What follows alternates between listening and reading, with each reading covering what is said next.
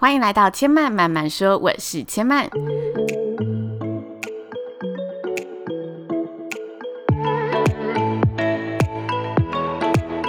目前频道在 iTunes Store、Spotify、Google Podcast 都听得到。喜欢的朋友欢迎帮千嫚订阅并留言评论，让更多人可以认识千嫚慢慢说喽。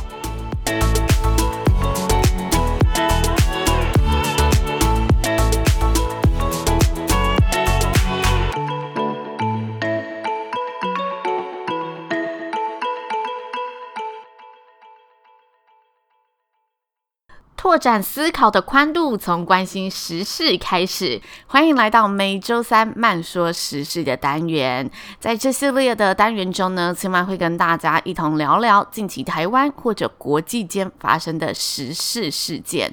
那今天慢说时事的单元呢，要跟大家一起来探讨的就是近期纽西兰北部知名旅游景点白岛火山所爆发的呢火山事件。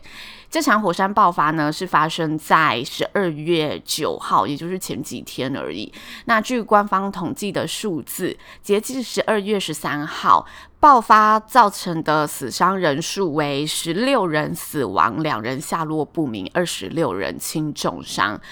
算是无人岛上一个蛮严重的伤害。那为什么无人岛上会有人呢？因为这个白岛火山呢，后来开发成一个旅游的观光景点。白岛火山呢是一座活火山，那最近一次喷发的日期为二零一六年的四月。那在今年就是十二月九号之前，大概十二月三号，纽西兰地质灾害的侦测系统呢就有发出警告说，白岛火山可能会进入一个爆发。活动比正常情况下更频繁的时期，也就是他们预计呢，白岛火山会有喷发的可能。但因为这个警告呢的警别共分为五级，当时发布的警别是二级警告。由于这是一座活火山，一直以来都处于一个相当活跃、高度不稳定的状态，所以发布二级警告时，相关的观光业者并没有直接做出相关回应。另一层面而言，因为白岛火山本身是属于一个私人岛屿，所以它的所有权并不直接由政府控制。在岛上进行旅游观光的业主可以自行判断是否带领大家登岛。那同时，他也会征求嗯、要登岛的这一些旅游客的同意，所以并没有任何其他政府的审核机制去掌控这件事情。同时，对旅游客而言，他们是自己决定了自己的生命。那活火山观光本身就是属于一件很冒险的事情，所以旅行社要带领旅客登岛的时候，每名旅客都会签下所谓的生死同意书，他知道自己要去做这些冒险的事情了，那他们也同意一切的后果会自行负责。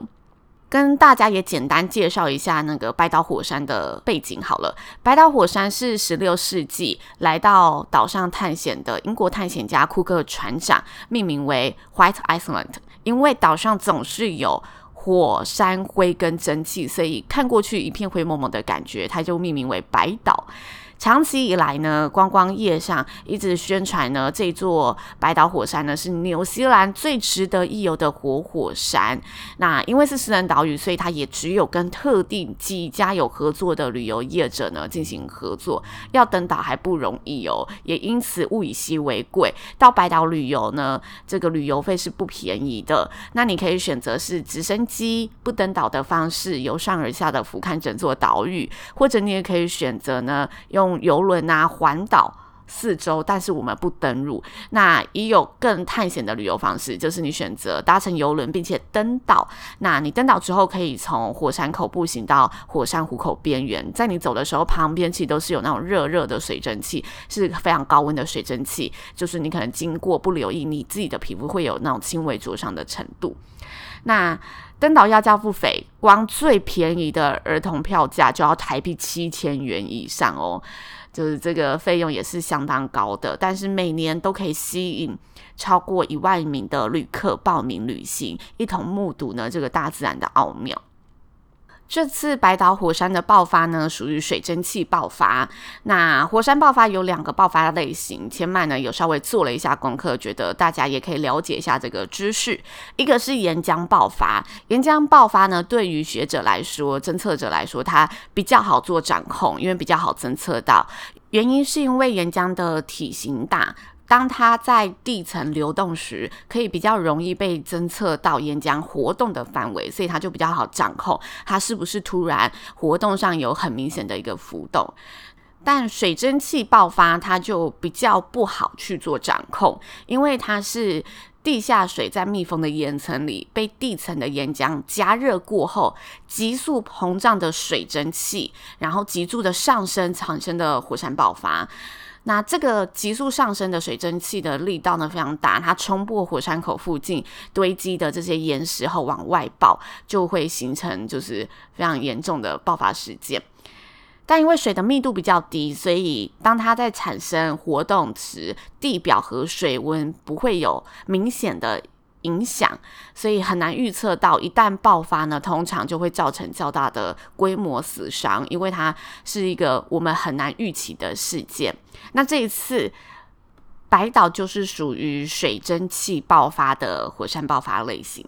火山爆发后呢，通常它不止当下涌出的火山泥流会造成立即性的伤害，这些爆发后曝晒在这个空气中的大量的火山灰也是高温的有毒物质，而且会随着气体不断的扩散，所以呢，这也会造成每个火山爆发事件后相关的搜救呢是相当困难的。那美国 CNN 记者报道呢在火山爆发后，第一时间进入抢救行动的是在岛屿周边的一般民众，像是船只、导游或者是直升机手，在看到岛屿发生灾难的第一时间，虽然自己是处在一个安全的地方，但是他们并没有掉头就走，反而是转向。岛上转向火山，徒手救援，用初步自己知道基本的急救方式，然后帮忙受害者泼冷水降温啊，让他们保持清醒，靠着大家勇敢的力量，救援了二十二个人脱离困境。这真的是一件蛮需要勇气、蛮伟大的事件。那其实火山爆发发生在十二月九号的下午，直到十二月十号的凌晨，纽西兰政府呢也发出了通报，他们判断呢失踪的八人已经是不可能有生还的迹象了，但也承诺呢会尽全力的将这八名失踪者的遗体找回来给家属，所以组成了一个专案搜救队，在同时。组成专案搜救队的同时，白岛火山的警告级别呢，又从二级上升至三级了。相关的侦测学家都预估，在未来的二十四小时，火山很有可能会再度爆发。这让想进行呢，嗯，抢救行动的纽西兰政府，无疑是一个雪上加霜的资讯。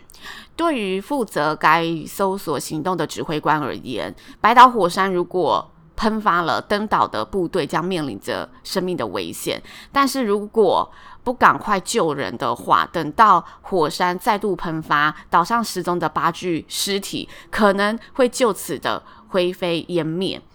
罹难者的家属可能将永远无法带回这些亲人的遗体。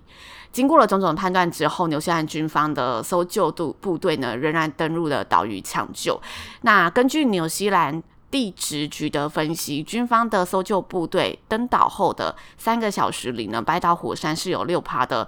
呃，喷射机会，然后再持续下去的话，很有可能这个喷发机会会提高到五十至六十 percent。因此，行动的整个计划呢，军方上下都是绷紧了神经，在于时间赛跑。嗯，希望可以在三小时内成功的将八具遗体来找回来。那整体的行动计划算是非常顺利。登岛四个小时后，依照计划呢，找出了八具尸体里面六具，但是还有两具尸体就是。真的怎么找都找不到，那他们初步研判，这两具尸体应该会是已经沉入海底，接下来就是等着在海上的嗯海挖的这个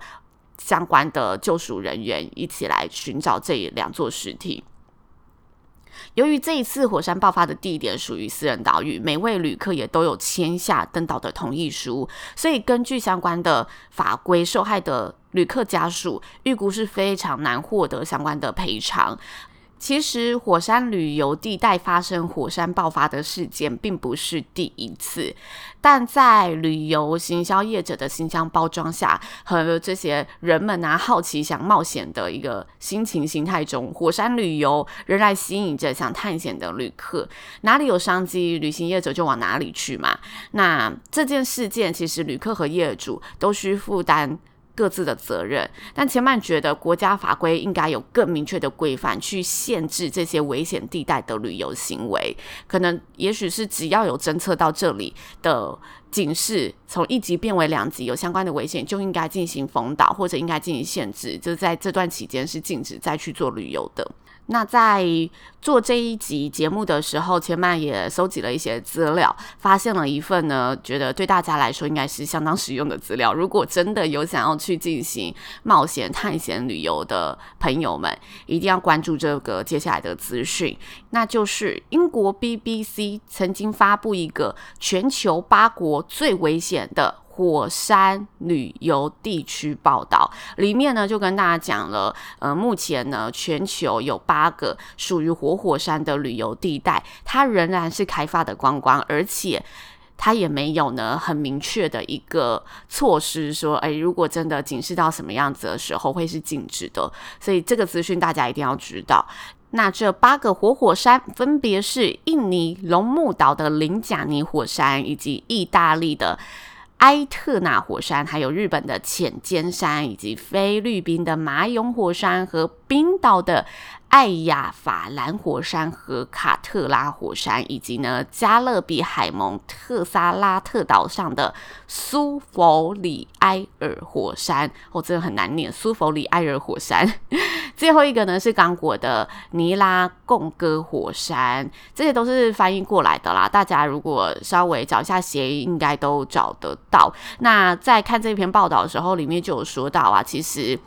嗯、旅游业主在出发的时候，都还是会跟。